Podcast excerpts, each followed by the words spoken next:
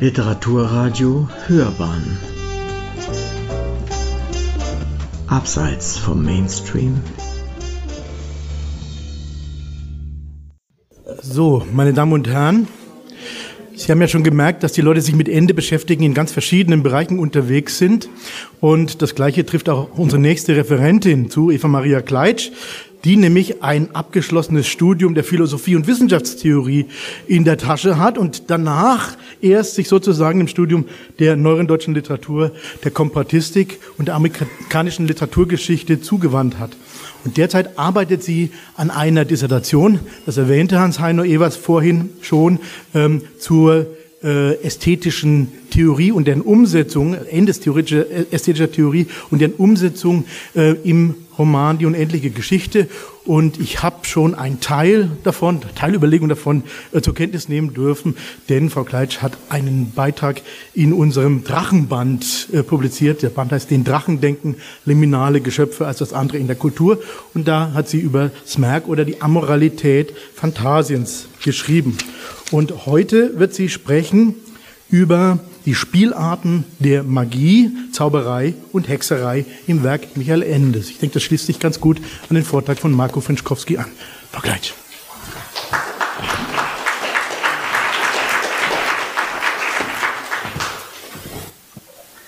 Also ich hoffe, wir können es vermeiden, dass es zu allzu vielen Déjà-vu-Situationen kommt jetzt, weil ich habe den ähm, äh, die Zauberschule auch bei mir äh, nochmal drin. Aber ich hoffe, das geht trotzdem.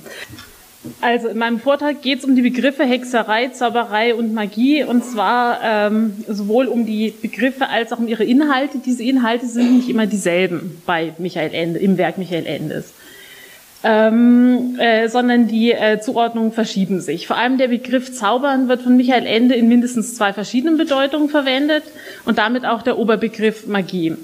Ich werde mich in meiner Analyse auf folgende vier Texte konzentrieren. Erstens das 15. Kapitel einer unveröffentlichten Fassung der unendlichen Geschichte. Äh, das ähm, ist in den späten 70er Jahren entstanden und ist dann, äh, äh, ich glaube, posthum veröffentlicht. Das sage ich aber noch mal dazu. Okay. Äh, der zweite Text ist der Satanarche Lügenjake Höllische Wunschpunsch, veröffentlicht 1989. Beim dritten Text handelt es sich um die schon erwähnte Zauberschule und äh, der vierte schließlich ist ein kurzer theoretischer Abriss aus dem äh, Nachlassband Der Niemandsgarten. Der Text trägt den Titel zum Thema Unschuld und laut Kommentar ist er auf einen 16. März datiert, man weiß aber nicht welchen Jahres. Äh, Im Folgenden werde ich die zwei verschiedenen Konzeptionen von Magie äh, anhand von jeweils zwei von diesen Texten entwickeln. Und ähm, ich will nicht, äh, also äh, ist mir wichtig zu betonen, ich will nicht behaupten, dass es keine anderen Formen von Magiekonzeption bei Ende gibt. Ähm, aber das sind die zwei, die mir halt aufgefallen sind. Und äh, die Formen unterscheiden sich zwar, schließen sich aber nicht radikal aus. Vielmehr sind sie jeweils von einer anderen Fragestellung her definiert. Die erste Definition ist Magie als quasi schwarze Magie. Magie im ersten hier besprochenen Verständnis ist von einer normativen Perspektive her definiert. Magie wird hier unterteilt in Hexerei einerseits und Zauberei andererseits. Beide Begriffe dienen zur Bezeichnung eines missbrauchenden Zugriffs auf Welt und Lebewesen. Eine knappe theoretische Ausformulierung dieser Definition findet sich in dem besagten ähm, kurzen Text zum Thema Unschuld. Ich zitiere. Was bedeuten die beiden Worte Hexerei und Zauberei? Gemeint ist damit wohl etwas, das als Versuchung unserer ganzen Zivilisation zugrunde liegt. Hexerei bedeutet etwas zur Ware machen, das keine Ware sein darf, oder noch deutlicher, etwas gegen Geld zu verkaufen, das nur verschenkt werden darf. Das geschieht nun allerdings fortwährend und allen Halben in unserer kommerzialisierten Kultur, und das macht eigentlich alle unsere Werte fragwürdig und lügenhaft. Zauberei ist sozusagen das Gegenstück dazu. Sich etwas aneignen oder aneignen wollen, das man nur als Geschenk empfangen darf. In diesem Sinne ist ein guter Teil unseres heutigen Wissenschafts, äh, äh, unserer heutigen Wissenschaft und Technik Zauberei. Gewaltsames und unerlaubtes An sich reißen und zu materiellen Nutzen auswerten geheimnisvoller geistiger Zusammenhänge. Auch dazu gehört die Reklame wie unser ganzes politisches und wirtschaftliches Leben. Also soweit in, zum Thema Unschuld. Ich zitiere übrigens immer mit ein paar Auslassungen. Ich sage das jetzt nicht jedes Mal dazu, aber äh, also in den Zitaten sind auch so ein paar Klammern mit Pünktchen drin. Die hier entwickelte Opposition liegt als Raster den magiekundigen Hauptfiguren des Wunschpunschs zugrunde. Im Roman allerdings ist theoretisch der Bösen die gute Magie entgegengestellt. Gute Zauberei, so der Roman, gibt es natürlich auch, wenngleich heutzutage viel seltener. Ich sage deswegen theoretisch, weil gute Zauberei de facto im Buch nicht geschildert wird. Die rettende Macht, die dem Wunschpunsch das Happy End sichert, entstammt einer höheren Sphäre, die kommt von einem Heiligen, nicht von einem Magier, auch keinem Guten. An dieser, also einem guten Heiligen, aber keinem guten Magier. An dieser Stelle vielleicht eine kurze Zusammenfassung der Romanhandlung, falls nicht bei allen von Ihnen die Lektüre erst zwei Tage her ist, wie bei mir. Der Zauberer Beelzebub Irrwitzer und seine Tante, die Geldhexe Tyrannia Wampal, haben ihren Soll an bösen Taten, die sie den höllischen Mächten vertraglich schulden, nicht erfüllen können. Das liegt daran, dass der Hohe Rat der Tiere jedem von ihnen einen Spion ins Haus geschickt hat. Ihr übles Wirken ist nämlich allmählich auch den Tieren bewusst geworden und die setzen sich jetzt zur Wehr. Die eigentliche Handlung des Buchs spielt am Silvesterabend. Hexe und Zauberer haben nur noch wenige Stunden, um ihre Versäumnisse wettzumachen. Andernfalls droht ihnen die höllische Pfändung. Also sie fahren zur Hölle. Das kennt man ja. Ein Klassiker. Um das fehlende Pensum aufzuholen, benötigen sie den titelgebenden Punsch. Diesem wohnt die Macht inne, jeden in Reimform ausgesprochenen Wunsch in Erfüllung gehen zu lassen, allerdings nicht den Wortlaut des Wunsches, sondern das Gegenteil des Wortlautes. Oder wie Tyrannia es zusammenfasst, man wünscht Gesundheit und herauskommt eine Seuche. Man redet von allgemeinem Wohlstand und erzeugt in Wirklichkeit Elend. Man spricht von Frieden und das Ergebnis ist Krieg. Hexerei und Zauberei, so meine Annahme, und äh, Entschuldigung, Hexe und Zauberer, also die Figuren, treten im Buch als Personifikation oder Bild von etwas auf, was der Autor als schlechte Tendenzen seiner Gegenwart begreift. Die vorher zitierte Opposition von Hexerei und Zauberei findet in den Figuren von Hexe und Zauberer ihre Ausgestaltung. Beelzebub ist ein Laborzauberer, also so nennt ihn der Text, ist ein stehender Begriff. Beelzebub ist ein Laborzauberer und seine Magie findet zwischen Retorten, Gläsern, Flaschen und spiraligen Röhren statt. Außerdem besitzt er Computer und elektrische Geräte, an denen fortwährend winzige Lämpchen flimmern. Er ist, das erfahren wir gleich im ersten Kapitel, durchaus auf der Höhe moderner Entwicklung, ja, ist in mancher Hinsicht ein gutes Stück voraus. Der Text inszeniert Irrwitzer vor allem als ökologisches Desaster. Ich lese jetzt, um das zu illustrieren, eine etwas längere Passage vor, in der der Abgesandte der Hölle Irrwitzer vorrechnet, was er alles versäumt hat. Daraus kann man natürlich auch ex negativo seine vollbrachten äh, schädlichen Leistungen durchaus auch ablesen. Ich zitiere direkt aus der wörtlichen Rede des Herrn Maledictus Made, das ist der höllische Abgesandte. Äh, der höllische Abgesandte sagt, dass der Vertrag, den Irrwitzer mit seinem höllischen Gönner geschlossen hat, besagt, dass ihnen von Seiten ihres Gönners außerordentliche Machtbefugnisse in diesem Jahrhundert eingeräumt werden. Wirklich ganz außerordentliche Machtbefugnisse über die gesamte Natur und auch über ihre Mitmenschen. Er besagt aber andererseits auch, dass sie, äh, dass sie sich verpflichten, bis zu jedem Jahresende direkt oder indirekt zehn Tierarten auszurotten, gleich ob Schmetterlinge, Fische oder Säugetiere, ferner fünf Flüsse zu vergiften oder fünfmal ein und denselben Fluss, des Weiteren mindestens 10.000 Bäume zum Absterben bringen und so weiter und so fort bis zu den letzten Punkten. Jährlich mindestens eine neue Seuche in die Welt zu setzen, an der Menschen oder Tiere oder beides zugleich krepieren und letztens das Klima ihres Landes so zu manipulieren, dass die Jahreszeiten durcheinander geraten. Sie sind dieser Verpflichtung im abgelaufenen Jahr nur zur Hälfte nachgekommen, mein Herr. Zitat Ende. Unrechtmäßige Aneignung und Zerstörung werden hier als Hand in Hand gehend miteinander beschrieben. Ein weiteres Beispiel für Irrwitzers An sich reißen von etwas, das man gut unter die Gruppe dessen fassen kann, was im Theorieabriss vorhin als geheimnisvoller geistiger Zusammenhang klassifiziert worden ist, sind die Natur- und Elementargeister, die er sich in seinem Naturkundemuseum hält. Naturkundemuseum ist ein zynischer Ausdruck für seine Sammlung an, ich zitiere, Zwergen, Heinzelmännchen, Koboldchen und Blumenelfen, Undinen und so weiter. Diese Elementargeister also hat er in Einmachgläsern unter Dauer Dauerhypnose gefangen. Dazu gehört auch das vorhin schon zitierte Büchernörgele übrigens. Tyrannia ihrerseits ist eine Geldhexe. Entsprechend ist ihr Äußeres beschrieben. Sie ist ungeheuer fett und praktisch von Kopf bis Fuß mit Gold und Juwelen behängt. Sogar ihre Zähne, sagt der Text, waren ganz aus Gold mit blitzenden Brillanten als Plomben. Mehrfach spielt Joranja darauf an, dass Beelzebub finanziell abhängig ist von ihr, beziehungsweise dass er ihr viel verdankt. Sie nennt ihn ihren sehr teuren Neffen und spricht davon, dass sie ihm die Ausbildung finanziert habe. An einer anderen Stelle versucht sie ihn dadurch zur Herausgabe seiner Hälfte des Punschrezepts zu bewegen, indem sie darauf anspielt, er würde ja auch in Zukunft auf ihre Finanzierung Wert legen. Zu den Fähigkeiten Tyrannies gehört zwar, dass sie Geld produzieren kann, so viel sie will, trotzdem, sagt der Text, ist sie der Geiz in Person. Als Handtasche trägt sie einen kleinen Tresor mit Nummernschloss unterm Arm und zum Öffnungsprozedere dieses Tresors gehört auch ein kleiner, ja, ich nehme mal an Zauberspruch, ist aber eigentlich ein Gedicht, das lese ich jetzt vor. O Mammon, Fürst dieser Welt, du gibst Macht über Menschen und Sachen. Aus nichts schöpfst du immerfort Geld und mit Geld kann man alles machen. Äh, ich muss jetzt an der Stelle sagen, ich finde es jetzt sehr schade, dass die, der, Vortrag zur Geldtheorie Endes ausgefallen ist, äh, der, glaube ich, mit Momo zusammen hätte stattfinden sollen, ähm, weil ich glaube, dass äh, in der Figur Tyrannia sehr viel von Endes Geldtheorie, die teilweise auch ein bisschen nebulös esoterisch ist, meiner Ansicht nach, ähm, mit eingeflossen ist äh, und dass man da ganz gut seine Konzeption der weißen und schwarzen Magie des Geldes äh, ablesen kann. Diese hat er unter anderem im Gespräch mit Franz Kreuzer 1985 thematisiert. Hier nennt er Geld das magische Mittel par excellence. Was das Thema Magie im Wunschpunsch, Wunschpunsch betrifft, äh, sind vor allem zwei Aspekte, die ich interessant finde. Erstens die Tatsache, dass Hexe und Zauberer als zwei fatale, miteinander bei aller Konkurrenz und Feindschaft zusammenwirkende Prinzipien konzipiert sind. Der Zauberer ist das Gegenstück der Hexe und umgekehrt, wie im theoretischen Abriss entworfen, die Macht des Geldes und die Macht des Wissens. Das sagt Irwitz an einer Stelle, also das ist Figurenrede. Der zweite interessante Aspekt besteht in dem Umstand, dass die Unheilswirkung von Geldhexe und Laborzauberer mit der Dynamik der Verkehrung und Umkehrung eng verschränkt ist. Wenn ihm zum Thema Unschuld davon die Rede ist, dass Hexerei dazu führt, dass sogenannte Werte fragwürdig und lügenhaft werden, so entspricht dem im Roman zum einen ganz direkt die Umkehrwirkung des Punsches, zum anderen durchziehen Umkehrung, Travestie und Parodie als literarisches Verfahren den gesamten Text, und zwar immer dort, wo die Sphären des diabolisch-schwarzmagischen illustriert werden sollen. Dafür kommen jetzt ein paar Beispiele. Erstens, der Text arbeitet mit doppeldeutigen Abkürzungen. Zum Beispiel müssen während der Punschzubereitung Irrwitzer und Tyrannia einmal in die vierte Dimension reisen. Das tun sie mit der Injektion von Lucifers Salto-Dimensionale, woraus sich unschwer das Akronym LSD ergibt.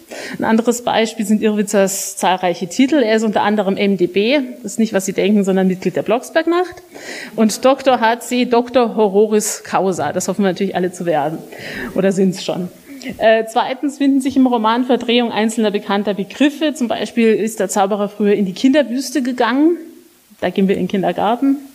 Äh, oder Tyrannia äh, redet mal davon, sie habe ihre Witze in die tiefsten Kreise eingeführt, statt der höchsten. Schließlich drittens enthält der Text etliche Parodien auf Gedichte und Lieder beziehungsweise entsprechende Genres, also vor allem Kinderlieder und Schlager und so weiter.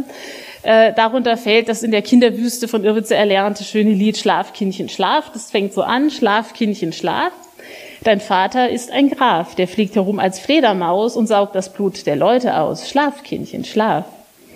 Hm, soweit erstmal zur Konzeption von Magie als schwarzer Magie. Ich komme jetzt zur zweiten Konzeption. Und damit fürchte ich leider auch so ein bisschen zu den Déjà-vus. Äh, die zweite äh, Konzeption ist die von Magie als Willenskraft, als Vorstellungskraft. Im Fokus steht hier das Wie von Magie, die Frage, wie geht Zaubern? Ähm, kurze Rückblende, ich habe Magie als Oberbegriff gewählt, weil das die Perspektive aller, äh, die, die Praxis aller drei Texte, äh, aller vier Texte ist. Begriff und Kategorie der Hexerei fallen jetzt hier in diesem Block weg. Das kommt eigentlich nicht vor als Begriff. Zauberei hingegen ist der Begriff, der vor allem die Bedeutungsveränderung durchmacht. Die erste Definition von Magie, die ich analysiert habe, wurde vor allem auf der Basis einer ethischen Perspektive getroffen. Hexerei und Zauberei als missbräuchlicher Umgang mit Dingen und Lebewesen. Die Definition der Zauberei im jetzt betrachteten Sinn findet auf einer anderen Ebene statt. Am ehesten müsste man sagen im Raum metaphysischer Fragestellungen.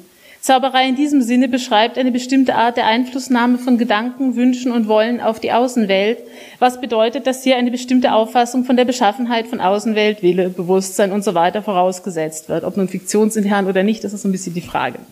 Bevor ich darauf genauer eingehe, möchte ich die beiden Texte vorstellen. Ich fürchte, ich stelle jetzt tatsächlich nochmal beide vor, weil ich habe das jetzt so runtergeschrieben und sonst würde ich komplett rauskommen wahrscheinlich. Also bei der Zauberschule handelt es sich um einen kurzen, von einem Ich-Erzähler geschriebenen Reisebericht. Wie man an der Leseanrede merken kann, richtet er sich vor allem an junge Leser.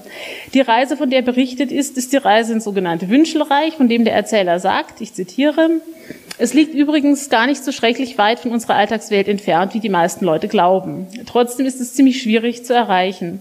Man kann nämlich nur hinkommen, wenn man persönlich eingeladen wird, denn die Bewohner von Wünschelreich wollen ganz und gar keinen Massentourismus bei sich haben. Zitat Ende. In diesem Wünschelreich, aus dem, so der Text, die meisten Zauberer früher, früherer Zeiten stammen, kann fast jeder ein bisschen zaubern. Wer es richtig lernen möchte, muss aber auf die nun schon salzam bekannte Zauberschule gehen. Diese Schule besuchen auch die Kinder der Gastwirte des Erzählers und so darf der Erzähler beim Unterricht hospitieren. Seine Beschreibung des Unterrichts und eine Zauberkomplikation am Ende der Erzählung bilden im Prinzip die gesamte Plothandlung. Der andere Text, auf den ich eingehe, findet sich in der posthumen Textsammlung Das große Michael Ende Lesebuch. Dort trägt er den zusammengesetzten Titel Bastian erlernt die Zauberkunst, unveröffentlichtes Kapitel aus Die unendliche Geschichte, 15. Kapitel. Ich werde im Folgenden einfach vom 15. Kapitel sprechen. Die Wendung unveröffentlichtes Kapitel ist etwas missverständlich. Der Aufbau des Kapitels legt vielmehr den Schluss sehr nahe, dass es sich um ein Kapitel aus einer früheren, insgesamt von der veröffentlichten Fassung abweichende Romanvariante handelt. Ich werde im Folgenden von Protofassung sprechen, wenn ich über diese Fassung spreche. Ich hoffe, es ist noch nicht zu verwirrend. Also über diese frühere Fassung kann ich, da ich den Gang in die Archive selber noch nicht angetreten habe, nichts weiter sagen. Äh, meine entwickelten Thesen beziehen sich nur auf dieses 15. Kapitel aus der Protofassung. Zu diesem ist noch zu sagen, dass es dem 15. Kapitel der veröffentlichten, uns allen wahrscheinlich mehr oder weniger bekannten und endlichen Geschichte äh, ziemlich gut entspricht. Also in der veröffentlichten Variante heißt es Graograman der bunte Tod und ähm, in Graograman der bunte Tod erfährt Bastian durch den Löwen Graograman eine Art Fantasieninitiation. Am Ende des Kapitels bricht er durch den Tausend-Türen-Tempel zum Weg der Wünsche und in seine Geschichte in Fantasien auf. Initiation und Aufbruch sind auch das Thema des 15. Kapitels der Protofassung. Hier aber ist die initiierende Dame Aoyola, die in der veröffentlichten Fassung erst im vorletzten Kapitel in Erscheinung tritt.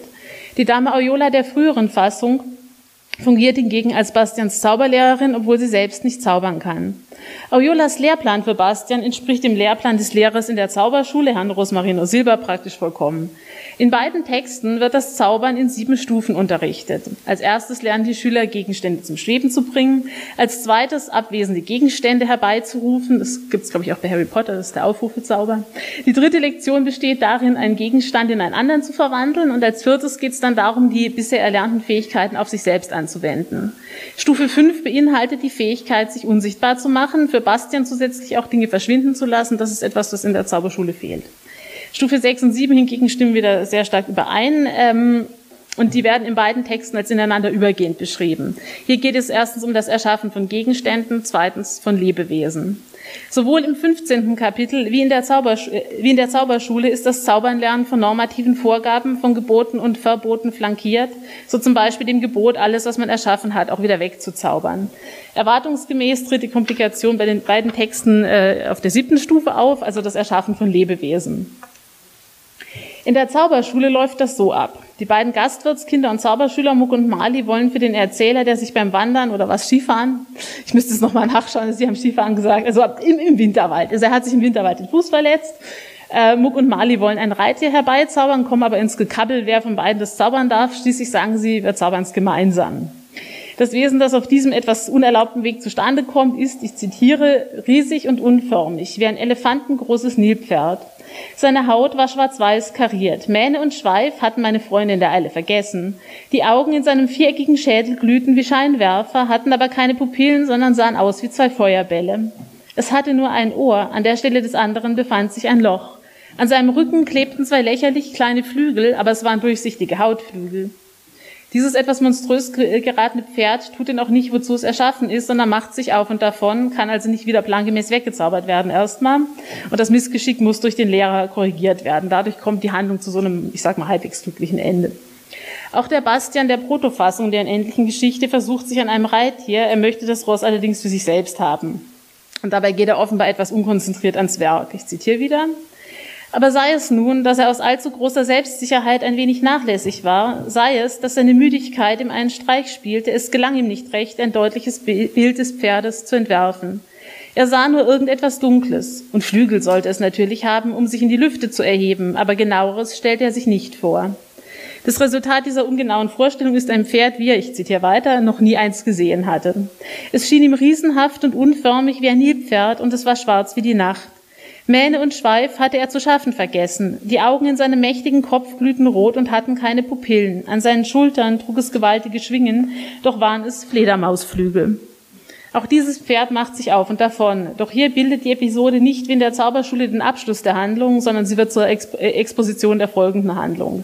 Bastian schwingt sich dann auch in die Lüfte, also er kann ja fliegen und setzt seiner Schöpfung nach und das Kapitel endet dann wie folgt. In diesem Augenblick begann seine Geschichte einen Verlauf zu nehmen, den er nicht mehr in der Hand hatte. Und sie würde ihn in Fantasien festhalten, bis sie gut oder schlimm zu Ende war. Zitat Ende.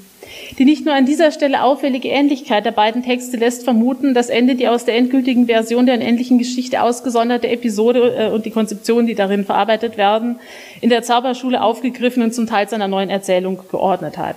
Ich möchte auch hier wieder auf zwei Details genauer eingehen, äh, die vielleicht ein bisschen verdeutlichen, worauf das hier äh, entworfene Konzept der Magie abzielt.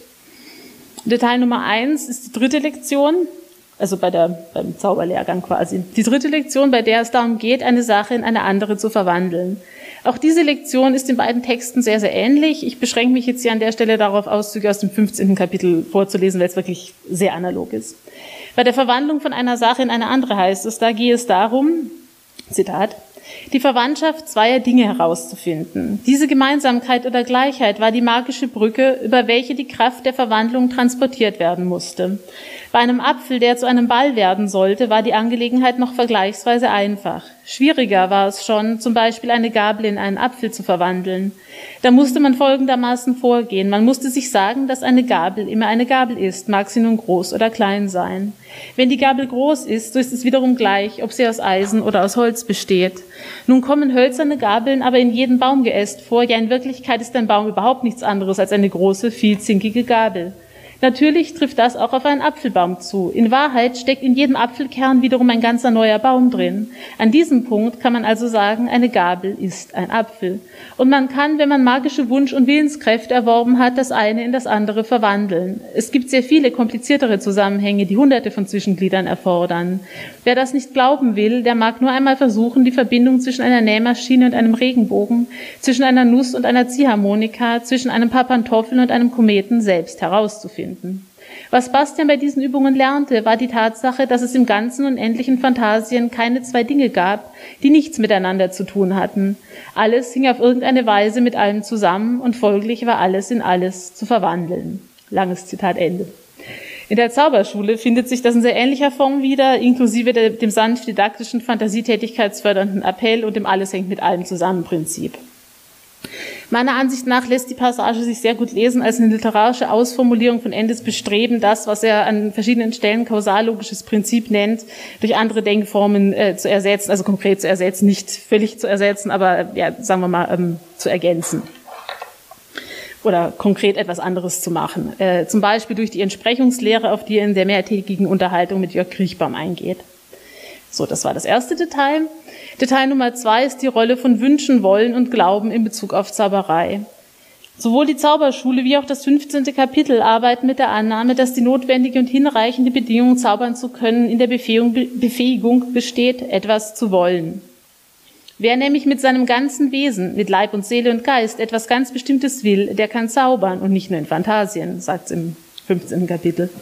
Weiter heißt es da, dass man mit seinem ganzen Wesen nur dasjenige wollen kann, was man ebenso mit seinem ganzen Wesen für möglich hält. Und wiederum kann man nur für möglich halten, was im eigenen wahren Willen liegt. Das hatten wir jetzt schon, äh, dass das in der Zauberschule sehr ähnlich ist. Da läuft diese Konzeption schließlich auf die äh, zirkuläre Formel hinaus. Erstens, du kannst nur wirklich wünschen, was du für möglich hältst. Zweitens, du kannst nur, für, äh, nur das für wirklich möglich halten, was zu deiner Geschichte gehört. Drittens, nur das gehört zu deiner Geschichte, was du in Wahrheit wünschst. Zaubern kann also im Prinzip wer, das ist wieder ein Zitat, einig mit sich selbst ist und seine wahren Wünsche kennt. Der Topos der zum Zauber notwendigen Selbsteinigkeit ist insofern interessant, weil auf ihn wohl eine Aussage zurückgeführt werden kann, die beinahe das Gegenteil einer Wunschpunsch getroffenen Aussage ist. Während dort ja davon die Rede ist, dass gute Zauberer so selten sind, äh, sagt Rosmarino Silber, böse, böse Zauberer gäbe es selten. Denn so einer muss ja ebenfalls mit sich selbst ganz und gar einig sein, nur eben in der Bosheit. Und das bringt fast niemand fertig. Man darf nämlich dazu gar nichts lieb haben, im Grunde noch nicht einmal sich selbst. Die Selbstwidersprüchlichkeit des Bösen wird so auch im Wunschpunsch verhandelt, dort aber wortwörtlich nur auf höchster Ebene, nämlich von St. Silvester. Äh, das ist der Heilige, der da helfend eingreift ähm, und auf dessen Konto auch das äh, gute Ende des Romans geht. In der magischen Praxis hingegen ist im Wunschpunsch äh, nicht von völliger Selbsteinigkeit die Rede, lediglich von der notwendigen richtigen Stimmung, während man einen Zauberer vollführt. Da bringen sich Hex und Zauberer auch schön rein am Anfang. Ähm, und dazu wird eben gesagt, die Stimmung muss dem Werk entsprechen, das man vorhat. Das ist übrigens bei der bösen Zauberei nicht anders als bei der guten, die es ja natürlich auch gibt, wenngleich, wir wissen es jetzt schon heutzutage selten. Ähm, ist diese Verschiebung äh, grundsätzlich oder ist sie graduell? Ich will das nicht abschließend beantworten, sondern nur darauf verweisen, dass in jedem Fall eine Korrespondenz von psychisch-mentaler Verfassung und beabsichtigtem magischen Werk angenommen wird. So, also das waren jetzt nochmal die zwei Konzeptionen. Ähm, ich hoffe, es ist anhand der hier untersuchten Passagen ersichtlich geworden, dass beide Konzeptionen von Magie gewisse gemeinsame Grundlagen haben. Beiden gemeinsam ist vor allem die Überzeugung, dass das Bewusstsein bzw. der Geist, das in irgendeiner Form Primäre ist, das den Zustand der Welt vorangeht oder diesen zumindest äh, in hohem Maße prägt. Äh, Varianten dieser Denkfigur finden sich in vielen theoretischen Äußerungen Endes. Ich hatte erst überlegt, da auch ein bisschen zu zitieren, aber dachte mir dann, nee, das ist uferlos. Für mich hier nicht völlig zu klären ist, in welchem Maße und mit welcher Eindeutigkeit diese Form von Glauben an den, ich sag mal, Geist tatsächlich in einer am Geist orientierten Philosophie beziehungsweise in Esoterik zu fassen ist. Und inwieweit das Magische andererseits nicht auch als Bild für Kunst oder Literatur aufgefasst werden kann.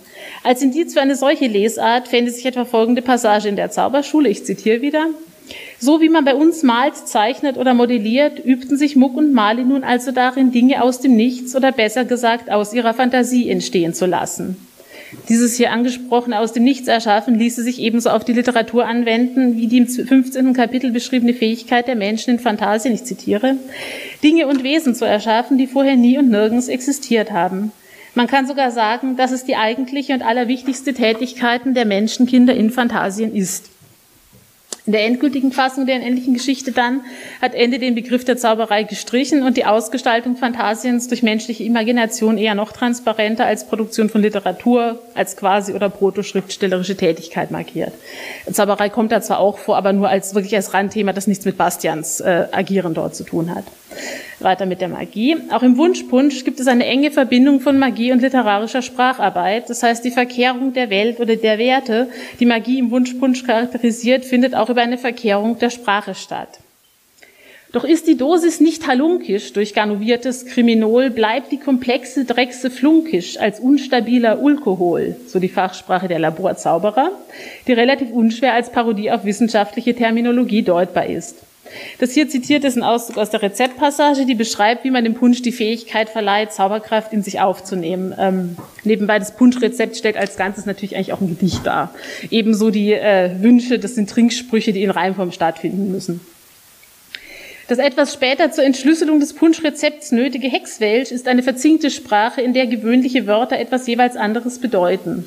Knabe heißt zum Beispiel Globus, Mädchen heißt Fass, spazieren gehen heißt Platzen. In Hexwelsch ist diejenige Passage des Rezepts verfasst, die verrät, wie man die Kraft der Wunscherfüllung in den Punsch hineinzwingt.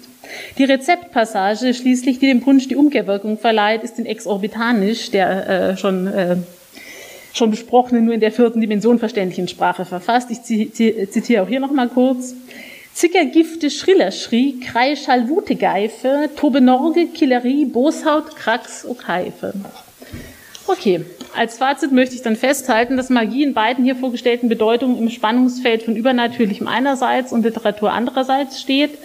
Meiner Ansicht nach kann man den Begriff Magie nicht eindeutig in die eine oder andere Richtung hin auflösen. Also man kann keins von beiden herausstreichen. Ja, vielen Dank.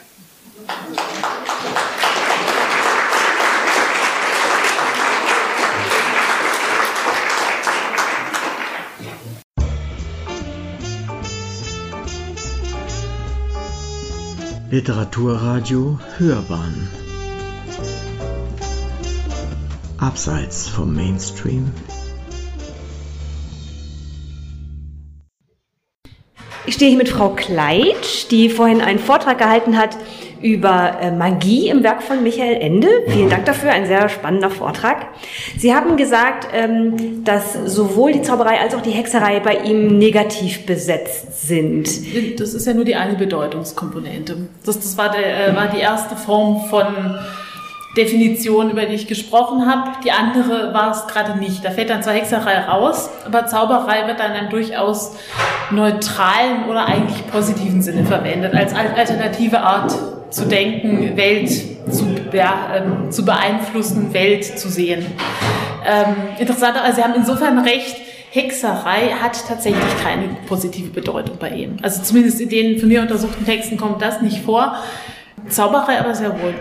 Ist das bei Ende wie bei manchen anderen Autoren ja auch ähm, eine Frage des handelnden oder des zaubernden Subjekts in der Form? Also Sie meinen, ob es auf den Zauberer ankommt, ob er gut oder genau, böse ist. Ich, genau. ich, ich denke durchaus ja. Also ich glaube vor allem, es hängt bei ihm zusammen. Das habe ich jetzt im Vortrag nicht so ansprechen können, aber ich glaube, das hängt sehr stark damit zusammen, äh, dass es bei ihm äh, eine, ähm, ja, eine äh, aktiv zugreifende, auch missbräuchliche Form von äh, ja, Weltzugriff, äh, Weltbegegnung gibt. Und die andere ist, es wird einem etwas geschenkt. Also die Dinge kommen auf einen zu, man folgt den Gesetzen, die in den Dingen liegen. Das habe ich aber bewusst nicht, äh, deswegen nicht ausgearbeitet, weil da hätte man noch mehr Texte wahrscheinlich äh, mit reinnehmen müssen. Äh, und ähm, äh, also hätte man wahrscheinlich mehr Texte mit reinnehmen müssen. Und äh, das ist auch, ähm, das, das wären dann auch mehr so Felder, wo sich tatsächlich die zwei Definitionen, die ich jetzt erst einmal als irgendwie, irgendwie voneinander zu unterscheidende äh, beschrieben habe, wo die sich stärker begegnen. Was äh, fanden Sie genau an diesem Thema so spannend, sich so sehr darauf zu konzentrieren in Ihrem Vortrag? Entschuldigung. äh, ich fürchte, ich. Wir behalten kurz. Sie suchen? Die ist, unten. Unter. Da steht Obergeschoss. Das ist falsch. Kein Problem. Entschuldigung, können Sie die Frage nochmal wiederholen, bitte? Ähm, wieso haben Sie sich genau auf das Thema Magie und Zauberei und Hexerei spezialisiert? Was fasziniert Sie daran so sehr? Das war eigentlich äh, vor allem deswegen, weil es relativ eingrenzbar war ähm, weil ich die Texte, die ich jetzt hier im Vortrag behandelt habe, sonst nicht behandle, weil ich aber, äh, also ich beschäftige mich eigentlich mit der unendlichen Geschichte vor allem. Mhm. Und äh, da kommt man am Rand natürlich aber äh, auch mit anderen Texten in Berührung und das waren halt so Texte, mit denen ich eben so bei der Arbeit so am Rand in Berührung kam. Das war das, was mir als Gemeinsamkeit dieser Texte aufgefallen ist. Also als eine, eine mögliche Form von, ähm, ja, Gemeinsamkeit von Vergleichbarkeit auch zwischen den Texten. Ich hätte aber was anderes sprechen können, ganz ehrlich. Also das war jetzt, also es gab, gab viele Sachen, wo ich dachte, okay, das, das äh, kann man machen, aber das, das, das war halt wirklich so eine ähm, ja, eine, eine zeitlich gut ab, absteckbare Geschichte. Ein bisschen noch ähm, auf die Metaebene. Sie haben das äh, gestrichene oder geänderte 15. Kapitel in dem Protomanuskript der unendlichen Geschichte besprochen. Haben Sie eine Erklärung dafür oder wissen Sie aus Ihrer Recherche, warum es weggefallen oder geändert worden ist? Äh, ich bin der Überzeugung, dass die ganze Konzeption geändert worden ist. Äh, und zwar, weil Bastian in der, äh, ja, in der letztgültigen unendlichen Geschichte überhaupt nicht mehr zaubert. Da, da wird das äh, Verfahren der Zauberei Zauberei ja eben, ja, man kann sagen, es wird gestrichen oder man kann sagen, es wird völlig anders interpretiert. Ähm, also äh, das, was äh, in der ähm, veröffentlichten unendlichen Geschichte dann äh, als Weltgestaltung durch Wünschen und so weiter vonstatten geht, heißt nicht mehr Zauberei. Und insofern glaube ich, dass, dass da, äh, da muss ein ganz anderes Konzept erstmal zugrunde gelegen haben, zumindest von Zauberei, und das hat sich dann eben in irgendeiner Weise ver verändert.